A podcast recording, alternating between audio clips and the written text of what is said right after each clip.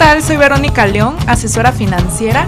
A través de este medio te hablaré de finanzas para todos. Te compartiré información que te ayudará a tomar mejores decisiones con tu dinero. Porque la vida financiera no es solo una carrera de 5, 10 o 21 kilómetros, es un maratón. Vamos por esos 42 kilómetros, arrancamos. Hola, ¿qué tal amigos? ¿Cómo están? Un gusto saludarlos. Feliz de estar aquí en esta transmisión en vivo y por Spotify en mi podcast El Maratón de las Finanzas Personales. Hoy, 6 de noviembre, vamos a grabar el cuarto episodio, al cual he denominado Hábitos que mejoran tu salud financiera es momento que tomemos el control de nuestras finanzas ya que estamos por cerrar el año y lo más importante es saber e identificar dónde estamos parados en el tema de nuestro dinero. Te invito a que compartas esta transmisión y en un momento comenzamos.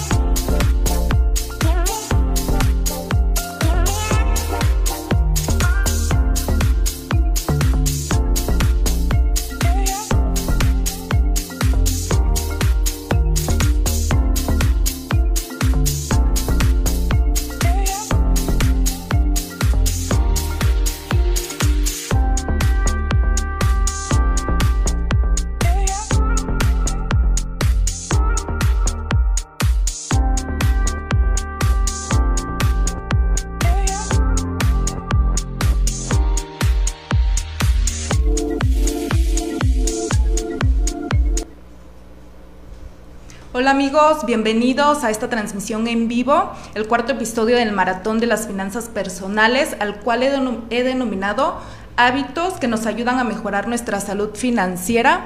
Este, les mando un saludo, saludos a los que nos están escuchando por Spotify en el canal del podcast y cuéntenme cómo les fue en, el, en Muertos, ya estamos iniciando el mes de noviembre y también ya estamos en el cierre de año. Es importante que tomemos el control de nuestras finanzas. Efectivamente, este 2020 ha sido un año totalmente diferente a lo que esperábamos respecto a la contingencia, cómo vino a cambiarnos muchas cosas. Entonces yo como asesora financiera lo que te puedo recomendar es que no nos quedemos solamente con la esperanza de ya que termine el 2020 o no lo cuento o mejor hago como que no pasó porque no hice actividades que mejoran, bueno, que mejoren en el tema de las finanzas personales. Entonces, lo que yo te recomiendo es que hay que también anticiparnos. No sabemos qué tiempo va a seguir esta contingencia. ¿Por qué no ahorita hacer un análisis, un estudio de cómo están nuestros números? para sobre eso tomar decisiones. Muchas veces no nos gusta analizar el tema de nuestro dinero porque preferimos ir como a ciegas. Mejor voy a ciegas, no sé cómo ni para dónde voy o darme cuenta de mi realidad. Pero si seguimos con esa forma de pensar o esa forma de llevar nuestras finanzas, no vamos a poder lograr nuestras metas a corto, mediano y largo plazo.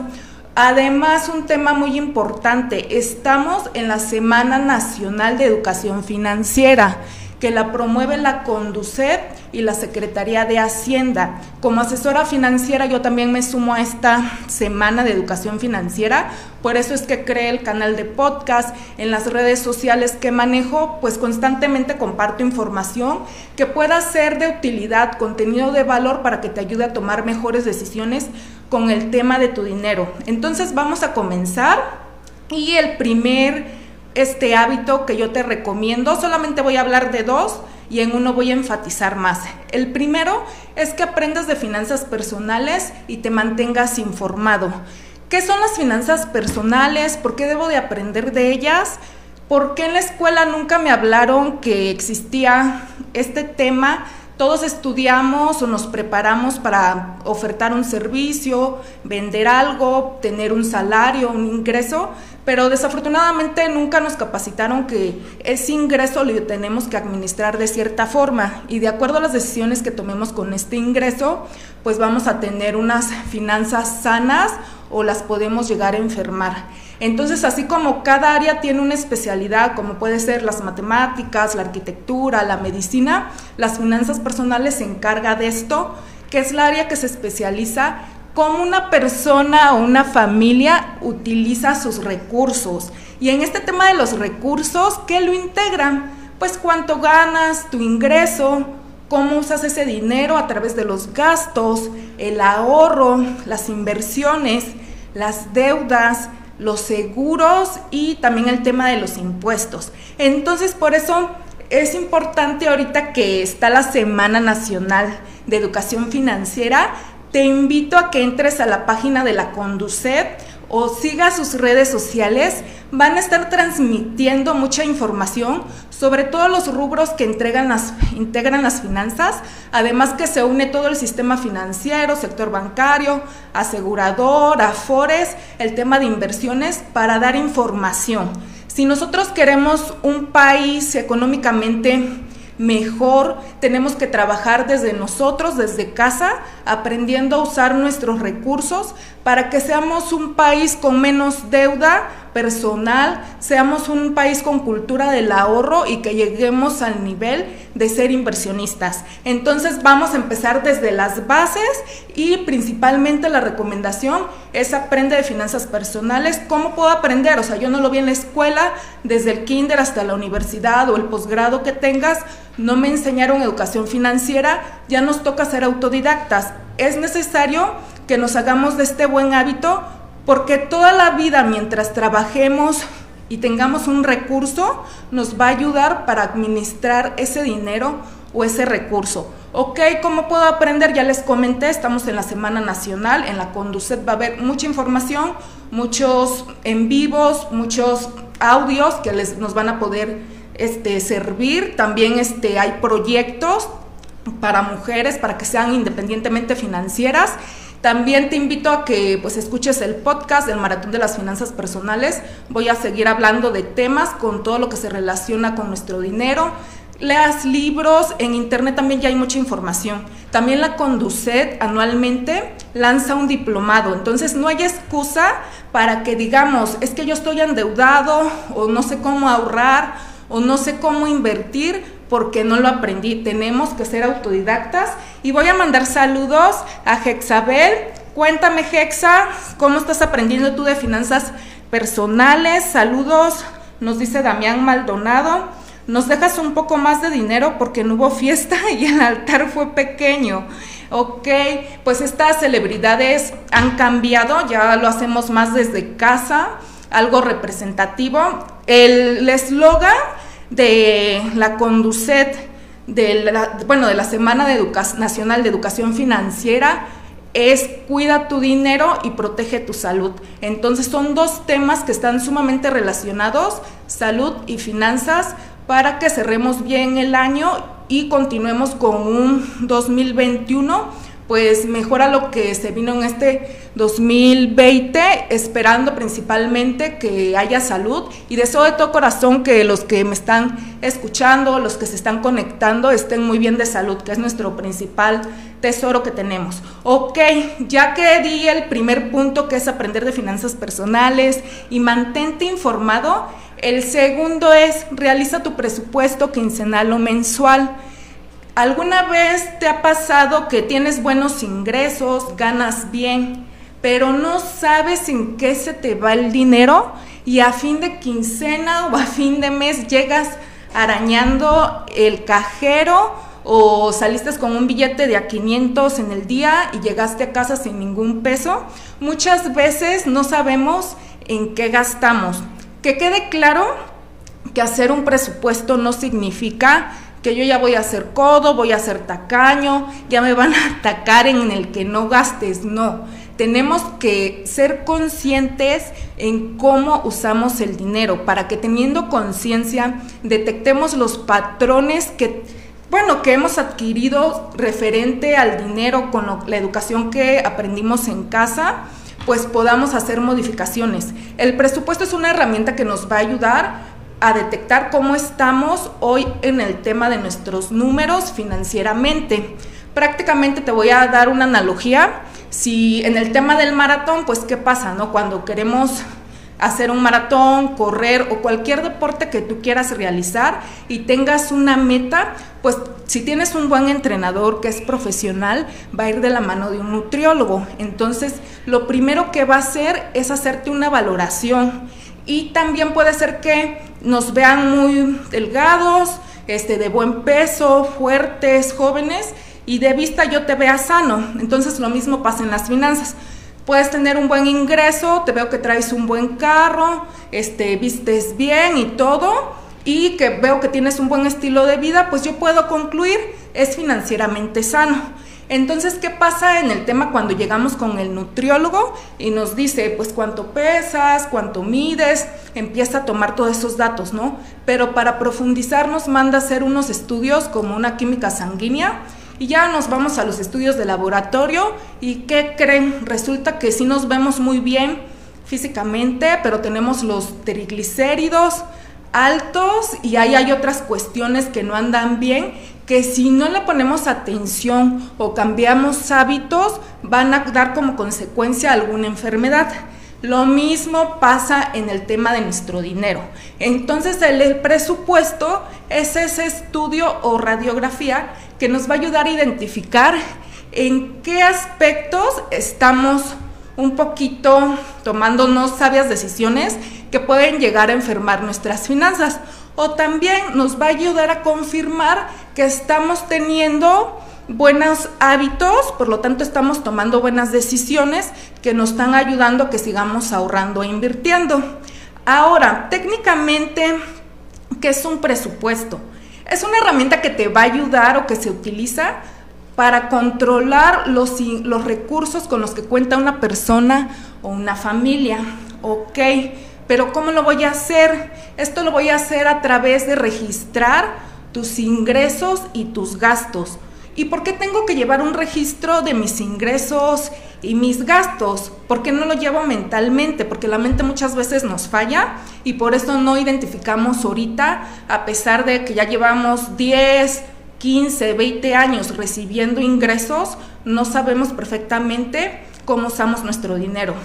¿Con qué fin voy a llevar este registro? Para que yo utilice de manera responsable mi recurso y la finalidad es que no gastemos más de lo que ganamos, porque pues prácticamente, ok, si alguien con triglicéridos, en la analogía del maratón, de los estudios con el nutriólogo, si no lleva una dieta que modifique ese rango que salió alto y siga teniendo malos hábitos, ¿qué puede pasar? Pues puede llegar hasta un paro cardíaco. Lo mismo pasa en las finanzas personales. Ok, si yo ya estoy gastando más de lo que gano, voy a estar acudiendo al sobreendeudamiento. Entonces, el paro cardíaco es que siempre esté en números rojos o que pues colapsen las finanzas. Entonces, ¿para qué? Voy a mandar saludos a la audiencia. Saludos a Diana Salinas. Un hábito puede ser ahorrar en mi marranito 50 pesos diarios.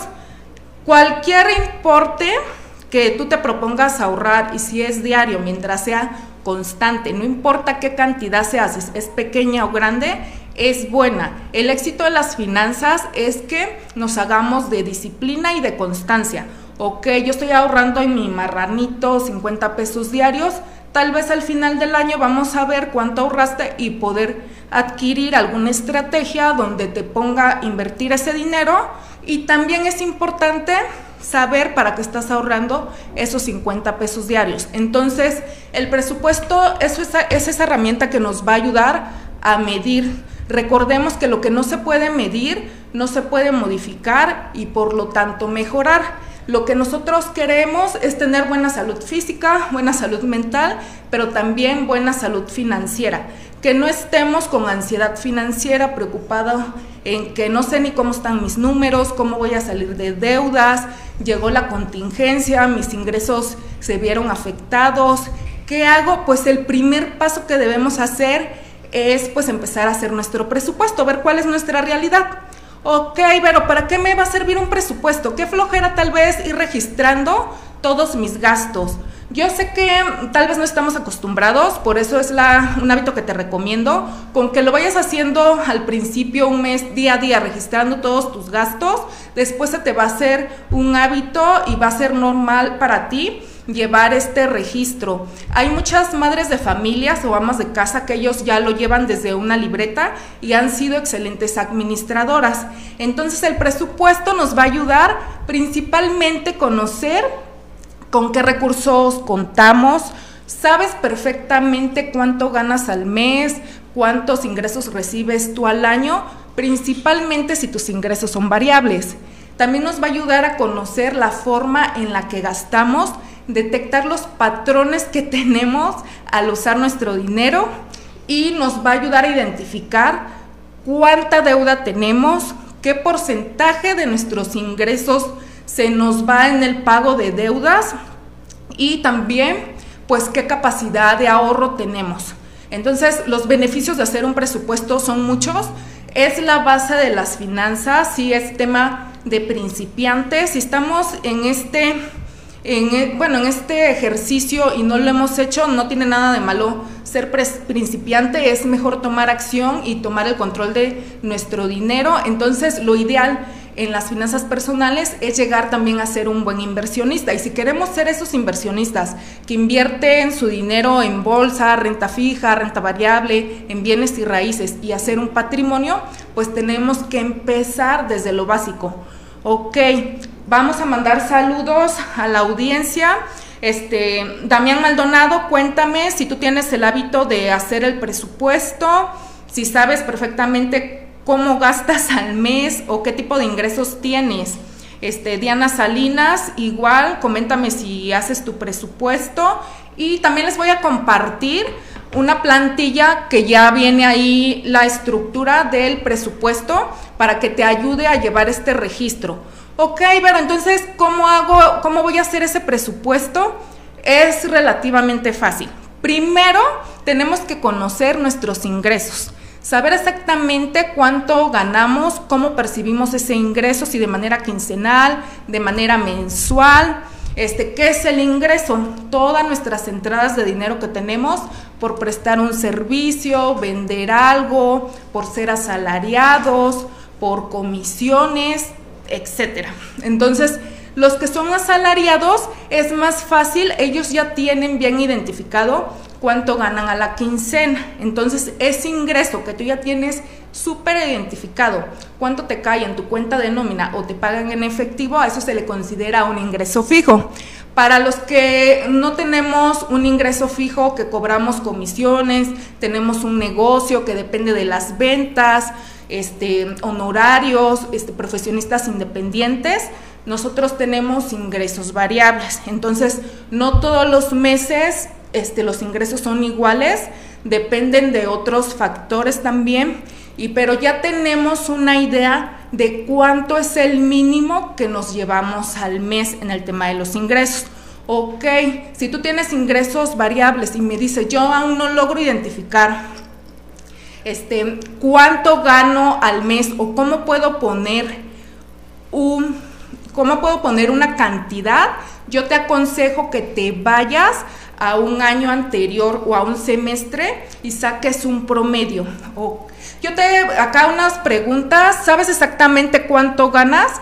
Contéstame con un emoji si sabes perfectamente cuánto recibes quincenal o mensual, si sabes qué tipo de ingreso tienes, este fijo o variable. Y también con un emoji puedes contestar ahí en la transmisión de que estás interesado en que te enviemos la, bueno, la plantilla del presupuesto para que te la pueda compartir y te la pueda enviar a tu correo y tengas esta herramienta y empieces a hacer el tema del presupuesto. Y, ok, ya vimos que son los ingresos fijos, los ingresos variables, nos vamos al tema de los egresos. Es muy común que en el presupuesto se hable de ingresos y, y gastos, Pero en el tema de los egresos, a mí me gusta más esta palabra. No solamente implica lo que son gastos. Si tú ya tienes el hábito del ahorro, también ya estás invirtiendo y también es para el pago de deudas. Entonces, los egresos van a ser todas las salidas que de nuestro dinero que hagamos con nuestros ingresos. Entonces, vamos a identificar primero los gastos fijos. Los gastos fijos son aquellos que tú necesitas a fuerzas para poder vivir.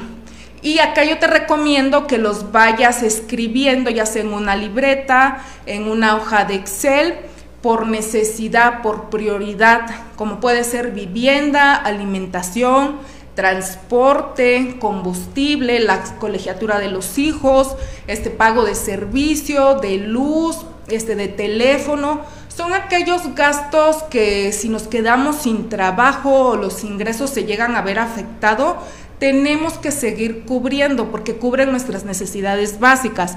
También el tema de pago de deudas entran como este, gastos fijos.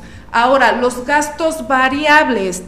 Los gastos variables son aquellos que no son cada mes o cada quincena, que son por temporada, como puede ser ahorita que ya viene el gasto de las fiestas de Navidad, de fin de año, este, vienen los Reyes Magos, también otro gasto variable que debemos considerar, pues cuando tienes hijos, cuando entran al nuevo ciclo escolar, entonces son gastos que debemos ir registrando para poder planear y prepararnos cuando lleguen esas actividades que tenemos que enfrentar. No sé si les ha pasado que todo el mundo cuando llega diciembre nos ponemos contentos por las fiestas navideñas, por todo lo que implica el tema de Navidad o Año Nuevo, pero cuando ya estamos en enero todos conocemos el famoso término la cuesta de enero. Si lo que es el tema de gastos de Navidad, de fin de año, es cada año, ¿por qué no nos preparamos durante el año para cubrir todos esos gastos donde mostramos afecto, amor a través de regalos, para que no haya cuesta de enero y mejor lleguemos a enero con dinero o en, en, un balance en nuestras finanzas y no en números rojos. Lo mismo pasa cuando los niños entran a la escuela. Entonces, para eso sirve el presupuesto, para ir planeando todos esos eventos que a veces sí podemos predecir y también aquellos gastos inesperados o variables también se considera como puede ser que llegues a enfermar, que el carro se te descomponga, también hay calcular las vacaciones. Entonces, en ingresos también es importante, retomando el tema de ingresos, que contemos los aguinaldos, la PTU, todas aquellas prestaciones que llegan en ciertas temporadas, no sé, algunos vales de despensa, entonces todo eso tenemos que tener bien registrado. Ok, ¿por qué me va a servir identificar durante un mes registrar cada uno de mis gastos?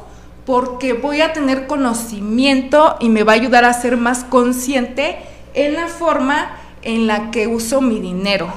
Saludos a Nectali Díaz, este, Paola Hernández, Diego Luna nos comenta que él quiere la plantilla del presupuesto, perfecto, para que empieces a llevar el registro de tus ingresos y gastos y cerremos este año con todo. Y Ariadna Pastrana nos comenta saludos, igual Primari, tú coméntame si acostumbras a hacer tu presupuesto mensual, quincenal, si conoces perfectamente en qué gastas tu dinero, si llevas el registro de tus gastos y, sigan comentando si quieren que se les comparta la plantilla. Nos pueden dejar su correo electrónico y con gusto más tarde se las hago llegar. Entonces, en el tema de los gastos, muchas veces traemos patrones que aprendimos desde casa. Este, cada quien administra y usa su dinero como quiere, ya sea que lo aprendimos desde casa o como nosotros tenemos una idea que es lo mejor o muchas veces lo vamos administrando de acuerdo a emociones y no a necesidades. Entonces, todas esas administraciones que hemos llevado reflejan el resultado que tenemos hoy. Entonces, teniendo nuestro registro bien de gastos, vamos a poder identificar qué gastos no son necesarios, en los cuales podemos recortar, modificar o eliminar También están los famosos gastos hormigas, son gastos muy pequeños que hacemos diarios que pueden ser gustos, vicios, que estos gastos hormigas muchas veces llegan hasta afectar nuestra salud física si los mantenemos en exceso. Entonces, si sacamos la cuenta de esos gastos hormigas, que son gustos o vicios diarios que no les ponemos atención, porque decimos, pues son cantidades muy pequeñas, pero cuando ya sumamos todo, vemos el impacto que también tienen en nuestras finanzas y recordemos que un hoyo pequeño puede hundir un barco. ¿Qué es un gasto hormiga? Los cigarros, las, este, la cerveza, ejemplos, el refresco, el agua embotellada, que se me hace tarde para llegar al trabajo y o me levanté tarde, pues siempre andar pagando el taxi no porque ya estaba, en, ya lo teníamos en la idea, sino que para no llegar este, corriendo y que me descuenten el día, ¿no? Entonces, este, que los postres, es lo que les comento. En el tema de presupuestos, muchos me dicen, no, este, qué flojera registrar todo eso, o sea que casi, casi me tengo que volver tacaño, codo. No, es que mantengas tu estilo de vida que te consientas también, pero que no todo se te vaya en consentirte y que estés enfermando tus finanzas. Que usemos nuestro dinero con mucha conciencia y con responsabilidad. Entonces, la primera, y eh, bueno, el primer consejo que te voy a dar o que recomendamos los que hablamos de finanzas personales es primero atacar el tema de los gastos. Si tú no tienes capacidad de ahorro o quieres empezar a ahorrar, entonces vamos a ver qué gastos no son necesarios y poder ahí recortar para que empecemos con metas de ahorro y de inversión. Y si ya vemos estructurando cuáles son tus gastos, analizando y vemos que aún recortando, quitando algunos pequeños gastos hormigas, aún así no pueden mejorar mis finanzas, tenemos que atacar el tema de los ingresos. Entonces, como asesora, sí es bueno aumentar los ingresos, pero de lo que llevo de siete años como asesora financiera, sí he observado con las personas que me siento asesorar que está realmente comprobado que no es lo que ganes, sino cómo te administras. Yo puedo asesorar a una persona que gana 100 mil mensuales y no tiene capacidad de ahorro, está sobreendeudado, y llego con otra persona, un ejemplo, que igual gana los 100 mil y vive con el 50% de su ingreso y ya ha hecho un patrimonio, está invirtiendo, está ahorrando y se ve la diferencia cómo impactan las decisiones de cada quien en sus finanzas. Entonces, muchas veces la persona que me dice es que yo gano 100, yo voy a ahorrar o invertir o hacer mi patrimonio cuando me suban el sueldo o suban mis ingresos si logran subir esos ingresos o sueldo y que creen siguen gastando igual, entonces siguen repitiendo los patrones. Entonces por eso sí, hago hincapié en que seamos conscientes y detectemos cómo gastamos. Una vez que ya tenemos conciencia cuáles son nuestras necesidades, gustos, deseos, pues vamos atacando los ingresos para subir el estilo también de vida, para invertir en nosotros, para trabajamos también para que nuestra familia esté bien y los seres que queremos, pues también les podamos dar calidad de vida. Entonces, ok, yo en el tema de ingresos, lo que te voy a aconsejar es que consideres también un rubro para tu ahorro. Si tú ya estás ahorrando, felicidades,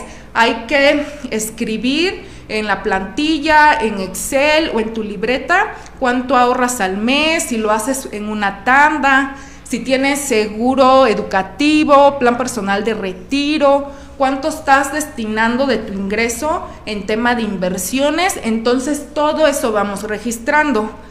Ahora, ¿qué más tengo que registrar en mi presupuesto?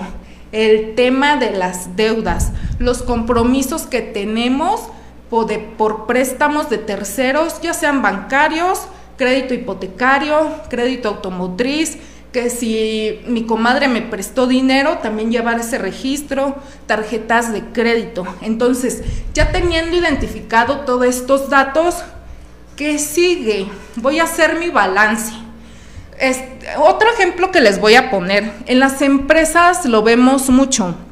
Las empresas o los negocios todos llevan sus estados financieros, el estado de resultados de situación financiera y lo van sacando mensualmente, independientemente por el tema de los impuestos. Una empresa tiene que saber exactamente cuánto vendió, cuáles fueron sus costos, gastos y tener bien claro cuánto tuvo de utilidad cada mes. Esa es la idea, tener utilidad. Ahora, si llega a haber números rojos, en base a teniendo esa radiografía, las empresas o negocios toman decisiones para no salir en números rojos el siguiente mes. Porque un negocio, en una empresa que toda la vida se vaya en números rojos financieramente, pues no es rentable. Otra cosa es que al SAT pues le declaremos otros saldos, ¿no? Otro, otro es el tema fiscal. Entonces, si las empresas para crecer ellos llevan sus estados financieros, sus que son como sus radiografías. Nosotros como personas también usamos dinero y también tenemos los gastos, también tenemos que tener esa radiografía y lo mejor es que sea mensual si tú recibes tu ingreso mensual o quincenal. Ya estamos por concluir este 2020, sabes perfectamente cómo está tu salud financiera y si no lo sabes, pues por eso vamos a hacer el presupuesto. ¿Ok? Les invito a los que están conectados, a Ariadna, a Diego, Nectalí Díaz, que me comenten si saben perfectamente cómo está su salud financiera al 6 de noviembre del 2020. Y el presupuesto te va a dar esa claridad, que no vayamos con los ojos vendados. Yo sigo ganando, gastando, pero la verdad no sé cómo están las finanzas o le deje esa responsabilidad a mi marido, a mi mujer. No, tomemos acción. Ok, si hay pandemia, Sí, las cosas se modificaron, pero también tenemos que trabajar en la resiliencia financiera. ¿Qué es la resiliencia? Es la capacidad que tiene una persona de poder llevar las adversidades de la vida. También en el tema financiero hay adversidades hay cosas que no podemos controlar, pues empieza a tomar acción en lo que tú sí puedas controlar con buenos hábitos para que vayamos mejorando. No esperar a que la pandemia y la economía mejore, no, vamos a adelantarnos y ir con esa recuperación. Entonces, ok, ya tengo mis datos, ya hice mi registro durante un mes, ya identifiqué cuáles son mis gastos hormigas, mis créditos, mis gastos fijos, gastos variables tengo la claridad de cuánto estoy ganando. ¿Qué sigue? Es súper sencillo sacar nuestro balance. Una fórmula muy sencilla que consiste en tus ingresos totales, le vamos a restar nuestros gastos totales y va a haber tres resultados. Aquí vamos a usar el semáforo. Ya estamos acostumbrados al semáforo, a los colores del semáforo por la pandemia. Entonces el primer resultado va a ser semáforo verde. Tus ingresos son mayores a tus gastos. Ahí felicidades, hay un excedente, el cual te va a permitir ahorrar, invertir y que podamos trabajar en una meta corto, mediano y largo plazo. Si nosotros no ahorramos o invertimos, ¿cómo vamos a adquirir la casa de nuestros sueños, comprar ese terreno, cambiar el carro en dos años, hacer ese viaje de tus sueños? Entonces, el presupuesto nos ayuda a medir nuestra realidad, pero también nuestras necesidades, nuestros deseos y las metas que tenemos. Entonces, tú ya estás ahorrando o ya presupuestaste qué cantidad le vas a destinar a la casa que quieres comprar, al carro que quieres adquirir. Todo eso lo tenemos que considerar, porque si no lo tenemos considerado, pues las cosas no van a caer solas del cielo, ¿no? Hay que trabajarlas y hay que sabernos administrar.